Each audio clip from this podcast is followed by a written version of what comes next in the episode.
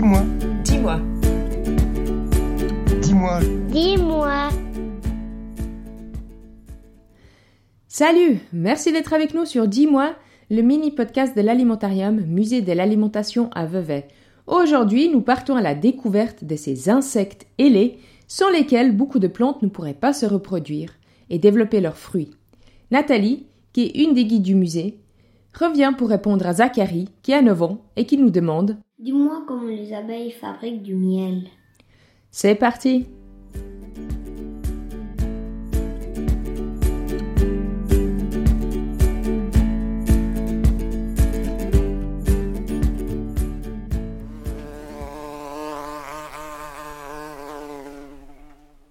Fabriquer du miel, c'est un travail d'équipe. Ce sont les abeilles qu'on appelle mellifères et surtout les femelles ouvrières qui font tout le travail pour produire du miel. Mais commençons par expliquer comment est constituée cette équipe. Une abeille dont la vie dure entre 5 à 6 semaines en été passe par plusieurs stades de travail. Elle est d'abord nettoyeuse et nourrice, elle s'occupe des abeilles à naître. À partir du dixième jour, elle est appelée à construire des alvéoles avec de la cire qu'elle produit elle-même. C'est dans ces alvéoles que seront stockés les œufs et le miel. Ensuite, elle devient abeille magasinière. C'est elle qui fabrique le miel avec le nectar que les butineuses lui apportent. On y reviendra plus tard pour expliquer comment. Et pour finir, elle devient butineuse à son tour. Elle sort de la ruche pour chercher du nectar et du pollen. Tu comprendras donc pourquoi les abeilles travaillent dur durant toute leur vie et pourquoi on les appelle des ouvrières. Comme nous l'avons déjà dit, les abeilles ont plusieurs fonctions durant leur vie. À la fin de celle-ci, leur travail est de butiner, c'est-à-dire qu'elles vont quitter la ruche de nombreuses fois pendant la journée pour aller récolter du nectar et du pollen sur les différentes fleurs. Elles aspirent le nectar avec leur langue qui est presque comme une paille. Elles le stockent dans une petite poche appelée le jabot qui se trouve dans leur ventre.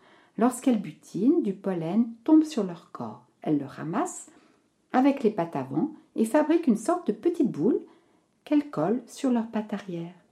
Ainsi chargées de nectar et de pollen, elles retournent à la ruche pour y déposer leur cargaison. C'est là que le travail de transformation de cette matière première commence. Accueillies par les abeilles magasinières, les butineuses régurgitent le nectar. Celui-ci est alors aspiré par les abeilles magasinières. On appelle cette opération échange trophylactique, un terme bien savant. Les abeilles magasinières posent ensuite le nectar dans les alvéoles, puis elles le pompent et le régurgitent plusieurs fois, durant plusieurs heures. Ce n'est pas très ragoûtant tout ça, mais c'est un vrai travail de titan. C'est pendant cette opération que le nectar est transformé en miel par un processus chimique. En effet, le nectar contient du saccharose qui est constitué de deux molécules de sucre, le glucose et le fructose. Pour fabriquer du miel, il faut séparer ces deux sucres. La salive de l'abeille contient des enzymes qui vont couper ces sucres comme des ciseaux lorsque la salive de l'abeille rentre en contact avec le nectar.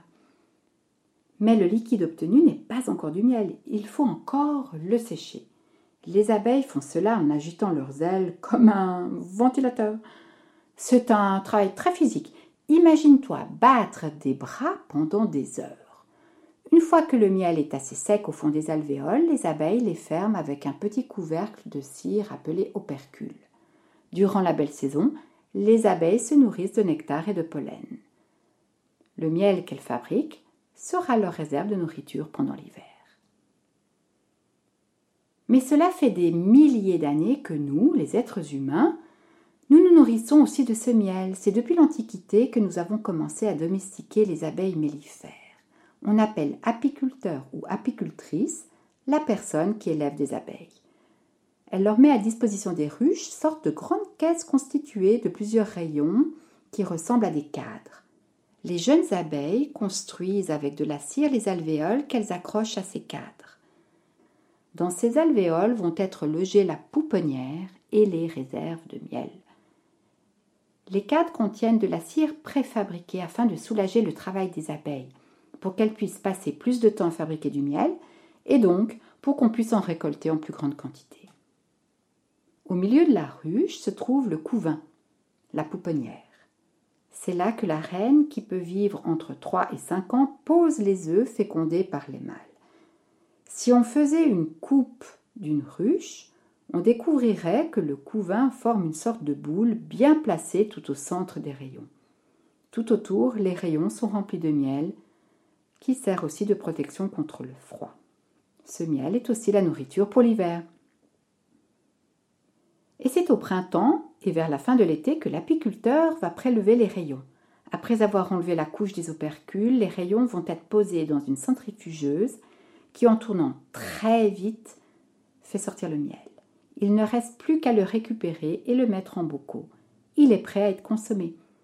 Comme tu l'as peut-être remarqué, le miel peut avoir différentes couleurs. Elles sont dues à la diversité des fleurs que les abeilles ont visitées et butinées.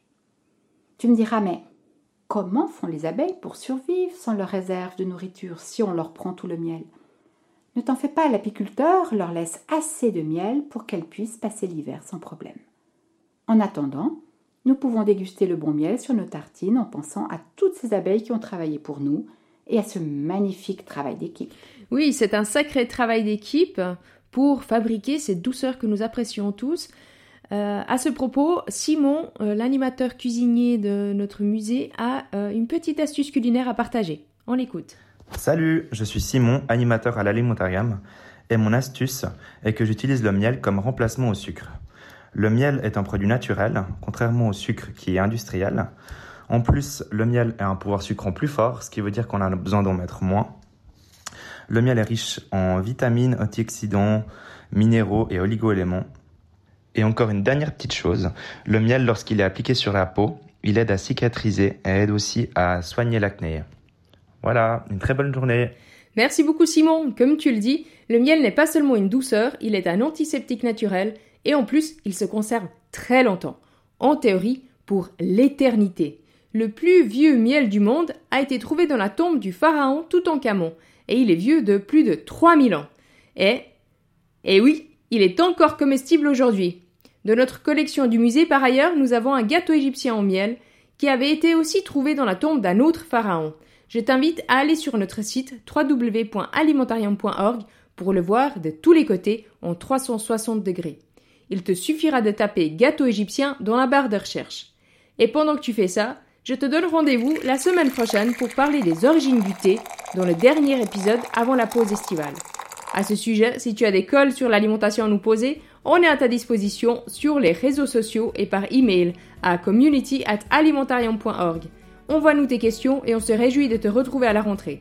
Merci beaucoup de ta fidélité, porte-toi bien et à tout bientôt!